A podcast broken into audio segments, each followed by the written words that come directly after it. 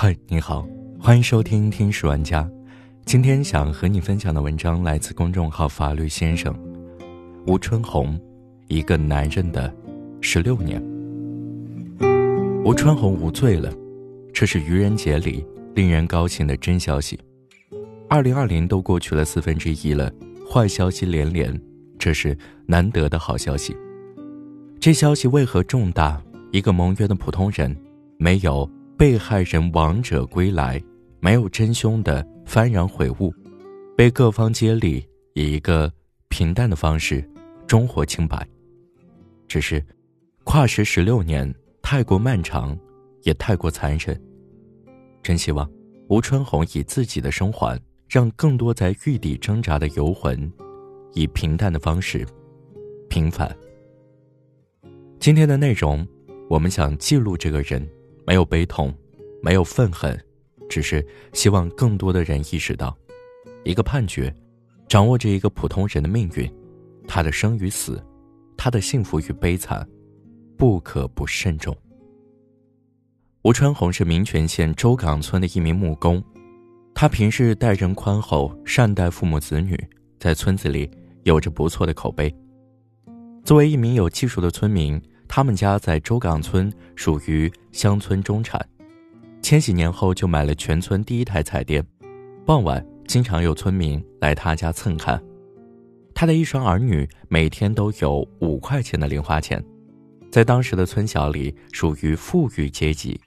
吴春红的妻子作为全职主妇，负责在家照顾老人孩子。那是一个幸福美满的家庭。如果这十六年一如既往。他们会在县城买套房，过上很好的生活。二零零四年的某一天，村里电工王战胜的儿子死了，经鉴定属于中毒。七天以后，民权县公安局刑警大队宣布闪电破案，他们抓到的嫌疑人就是吴春红。没过多久，公安局就拿到了一份吴春红的口供，提交检察院后，正式走入司法程序。吴春红一夜之间从木工变成了杀人嫌犯，他的家庭也随之遭受了无妄之灾。警方以雷霆万钧之势把吴案做成了铁案，可法院的进度却并不顺畅。二零零五年六月至二零零七年十月，商丘市中级人民法院三次以故意杀人罪判处吴春红死缓。河南省高级人民法院三次以事实不清为由发回重审。二零零八年十月，商丘中院第四次就吴春红案进行判决，判处其无期徒刑。河南高院于次年七月维持原判。博弈之下，吴春红案的主审法官通过正式笔录的形式，把无罪的线索藏入了案卷当中。正是主审法官在案卷中留下的这颗种子，让无案平反有了可能。十六年间，吴家人保持着一种固执的坚持。吴春红本人在狱中不断的申诉，拒绝减刑，甚至因为领导探视监狱期间大声喊冤，受到处罚。吴春红的父母更是几年如一日的四处奔走，为他递交材料。直到他的大女儿成家立业，年迈的爷爷把申冤的工作移交下一代。大女儿吴丽丽先后寄出六七百份申诉信，收信从最高院到最高检一应俱全。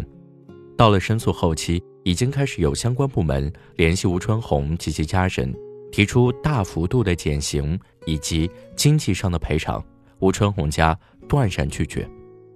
对他们来说，清清白白的自由才是他们的追求。今年的四月一号，吴春红终获自由。二零零四年入狱时，非典的阴云刚过。十六年后，当他迈出监狱的大门，街上的人依然戴着口罩，行色匆匆。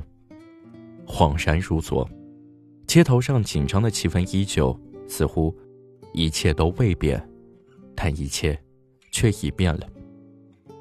他的父母，在深渊的奔波中疾病缠身，身体每况愈下。他的妻子，原本深居简出，因为家庭的变故，不得不离家去工地上打工，养活一家人，沧桑了。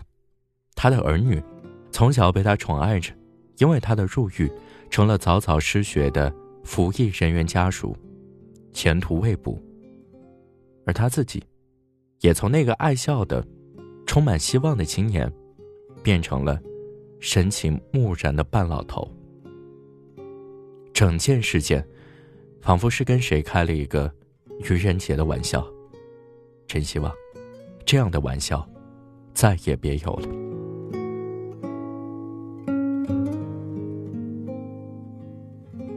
好了，这就是今天的节目，我是程浩。收听我更多节目，欢迎关注我的喜马号主播程浩。感谢您的收听，我们下期再见。